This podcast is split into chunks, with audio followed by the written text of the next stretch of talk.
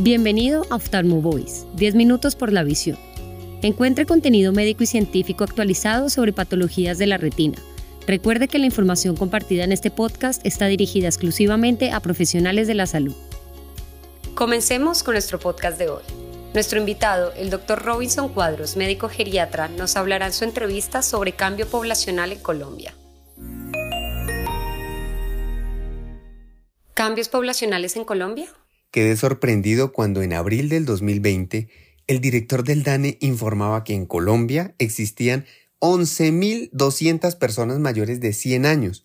Lo curioso fue que a finales de diciembre la misma entidad pública que ya no son 11.200, son 22.945 personas mayores de 100 años. Esto es uno de los grupos poblacionales de mayor crecimiento en el país y nos ubica como uno de los países del mundo con este fenómeno de envejecimiento rápidamente acelerado. ¿Acaso alguna vez nosotros nos hemos imaginado que cada uno pueda sobrepasar esta cifra de 100 y más? Creo que la transformación de la pirámide poblacional nos está invitando a prepararnos y aprender a envejecer. ¿No les parece curioso que la ley indique que a partir de los 60 años somos considerados personas mayores en el país, pero ni nos sentimos viejitos, ni cuchitos, ni ancianitos, y mucho menos abuelitos, pues una gran cantidad de los que están llegando a esta maravillosa etapa, pues están llegando solteros, pero le seguimos diciendo abuelitos de cariño. Seremos o somos personas mayores con unas características muy, muy diferentes a las de nuestros padres y abuelos, pues si observamos al detalle, tanto biológica como fisiológica y hasta físicamente hemos cambiado. Y mucho. Tanto así que el viejo piropo de no aparentas la edad que tienes, pues la verdad ya no aplica y la mayoría llegamos a los 70 o a los 80 totalmente lúcidos, funcionales, independientes y sobre todo con ganas de seguir produciendo, aportando y aprendiendo. Es así pues que ya no es exótico ver a una persona de 80 o 90 años correr una maratón, hacer alpinismo o presentar una tesis de doctorado como el paisa Lucio Chiquito de 102 años, noticia que le dio la vuelta al mundo en meses pasados. Como ustedes saben, actualmente en Colombia eh, contamos con 6.750.000 personas mayores de 60 años, con una notoria característica, la feminización del envejecimiento. ¿Sabían ustedes que las mujeres en Colombia viven siete años más que nosotros los hombres? Tal vez por eso hay más viudas que viudos. Y nos comentan que la tasa de natalidad sigue bajando, tanto así que hacia el 2035 por cada persona mayor de 60 años tendremos una menor de 15 años en Colombia. Esto claramente nos plantea varias preguntas. Así como un buen porcentaje llega muy bien a la vejez, con esta longevidad inesperada que nos tocará vivir, Claramente también enfrentaremos patologías crónicas que a su vez se extenderán por más tiempo y van a requerir un enfoque y un manejo diferencial.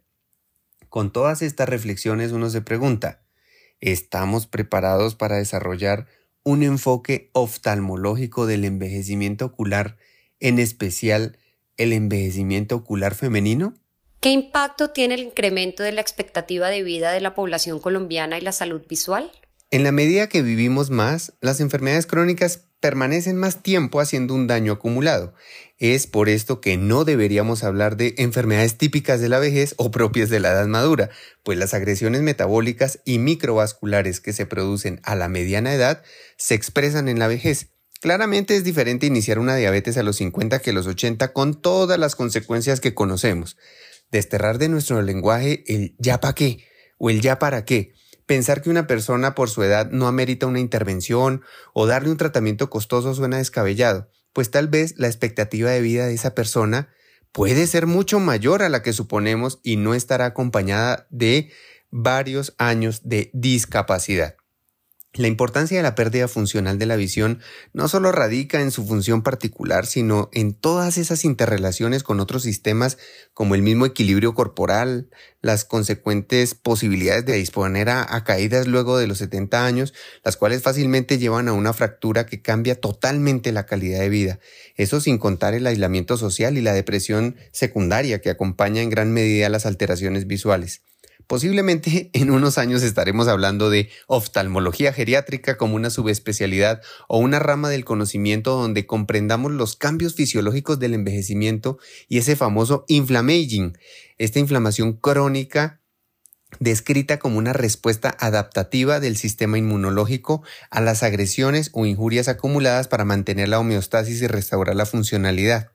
Recordemos que la retina se considera un, tejido inmunológico privilegiado por todas esas propiedades anatómicas y fisiológicas únicas, y sabemos que durante el envejecimiento la retina sufre una agresión oxidativa crónica de bajo grado que se mantiene durante décadas y aumenta de nivel con la edad. Como resultado, el sistema inmunológico innato de la retina, particularmente la microglía y el sistema del complemento, van a experimentar niveles bajos de activación también llamada parainflamación.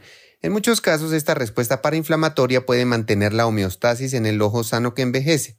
Sin embargo, pues en pacientes con degeneración macular relacionada con la edad, esta respuesta parainflamatoria se disregula y contribuye al daño macular. Claramente existen factores genéticos y medioambientales que dañan la barrera sanguínea de la retina, violando su privilegio inmunológico y que conduce al desarrollo de lesiones retinianas. Entonces, queridos amigos, se abre un gran panorama gigantesco en el campo de la oftalmología y la longevidad con fin de dar luces a una medicina preventiva basada en la retina como el gran lienzo de la vida. ¿Cuál es la relación entre el envejecimiento, las enfermedades crónicas no transmisibles y las patologías visuales? Bueno, como lo había mencionado, los cambios en la vasculatura de la retina se asocian con trastornos cardiovasculares como la hipertensión, el síndrome metabólico, la diabetes y pues los accidentes cerebrovasculares. La duración a largo plazo de estas enfermedades pues son los principales factores de la aparición de algunas enfermedades oculares como la retinopatía diabética o la misma retinopatía hipertensiva. Es curioso cómo diferentes investigaciones postulan que las condiciones sistémicas sistémicas crónicas como la hipertensión, la diabetes y la obesidad se van a correlacionar directamente con la elevación de la presión intraocular y el deterioro del suministro vascular a la cabeza del nervio óptico, lo cual lleva a pensar que las enfermedades sistémicas crónicas pueden actuar como factores de riesgo para el famoso glaucoma primario de ángulo abierto que recordemos es una de las principales causas de ceguera irreversible a nivel mundial, afectando a más de 44 millones de personas en el mundo. Estos resultados pues demuestran que los cambios microcirculatorios tempranos pueden reflejar los trastornos de algunos factores de riesgo cardiovascular antes de la aparición de enfermedades cardiovasculares clínicas o enfermedades oculares complicadas. Casi nos atreveríamos a decir dentro de este campo de la medicina predictiva que un buen examen ocular nos va a permitir predecir patologías que aún no son evidentes incluso en los paraclínicos o exámenes de laboratorio.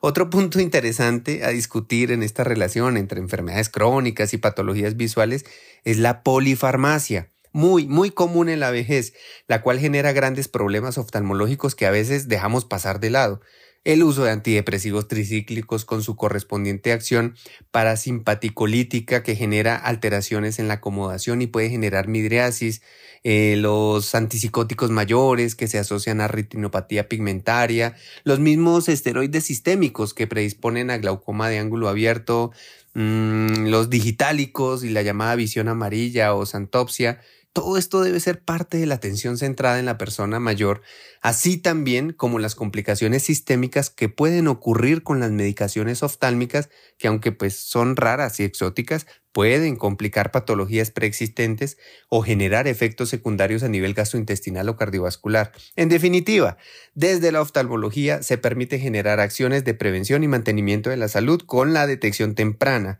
la gestión del riesgo y la mitigación del impacto de las patologías crónicas para garantizar el control adecuado de las enfermedades cardiovasculares y así apuntarle a una vejez activa, saludable y productiva.